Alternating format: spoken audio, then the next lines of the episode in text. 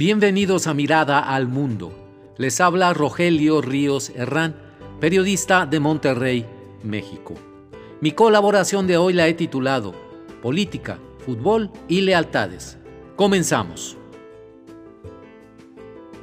Los aficionados más viejos al fútbol recuerdan todavía con nostalgia la época aquella en que los jugadores duraban casi toda su vida deportiva jugando con la camiseta de un mismo equipo. Edson Arantes do Nascimento, el famoso Rey Pelé, es el ejemplo clásico de ese jugador leal a su equipo y afición durante toda su vida. De manera similar, los espectadores más viejos de la escena política recuerdan con la misma nostalgia la época en que los políticos portaban una misma camiseta durante su vida profesional salvo raras excepciones que eran vistas con mucho, mucho escepticismo. Desde la tribuna cívica, los votantes sabían, sabíamos todos, que ganaran o perdieran, pues fulanito de tal era de izquierda, menganito de derecha y sutanito del centro político. Y se tenía la certeza para nosotros de que siempre sería así. Bueno, esos días quedaron en el pasado. Ni los futbolistas son fieles a sus equipos que los vieron crecer, ni los políticos son leales a los colores y convicciones partidistas que les dieron identidad y formación. Todos son, como se dice ahora, agentes libres, o lo que en inglés se conoce como guns for hire, es decir, pistoleros a sueldo. Es el signo de los tiempos, estimados amigos. ¿Por qué vemos ahora a los antiguos opositores de izquierda en las filas del partido oficialista, Morena? ¿Cómo explicar la intensa migración? Bueno, de alguna forma hay que llamarla migración. De militantes del PRI, el PAN, el Partido Verde, el Partido del Trabajo, Movimiento Ciudadano, a Morena en 2018. ¿Qué pasará en 2024? Nos preguntamos todo esto. Y más, ¿cómo pretenden esos políticos saltimbanquis que los ciudadanos tengamos un marco de referencia sólido para ubicar a cada uno de ellos en su justa medida?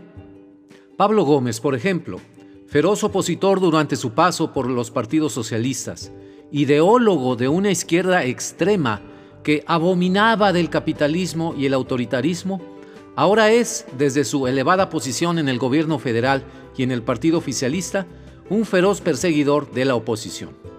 Manuel Bartlett, sí, Manuel Bartlett, por Dios, antiguo militante y funcionario tricolor, que lleva tatuadas las siglas, actitudes y vicios del Partido Revolucionario Institucional, el PRI, ahora es aliado político cercano del presidente López Obrador y es un pilar de la comunidad morenista. Hágame usted el favor.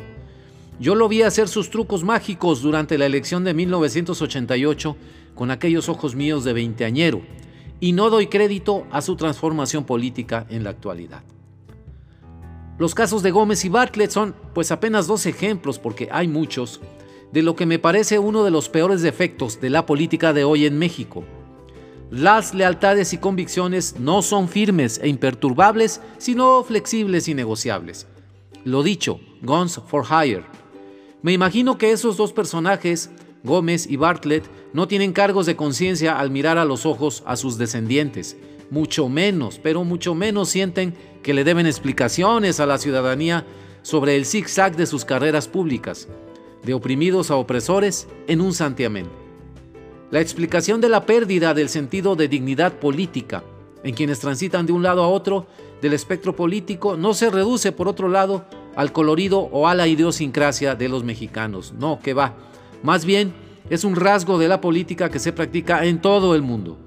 Usted puede cambiar fácilmente los nombres y apellidos de políticos mexicanos por aquellos de estadounidenses, españoles, polacos, chilenos, argentinos, etc., y descubrirá afinidades asombrosas.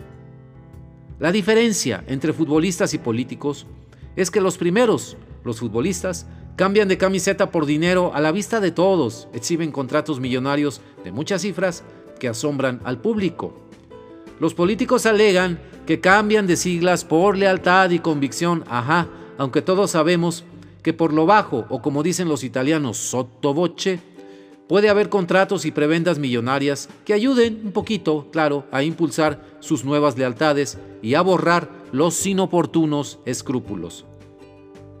Desde las gradas del estadio como aficionados y ciudadanos, seguimos igual de confundidos.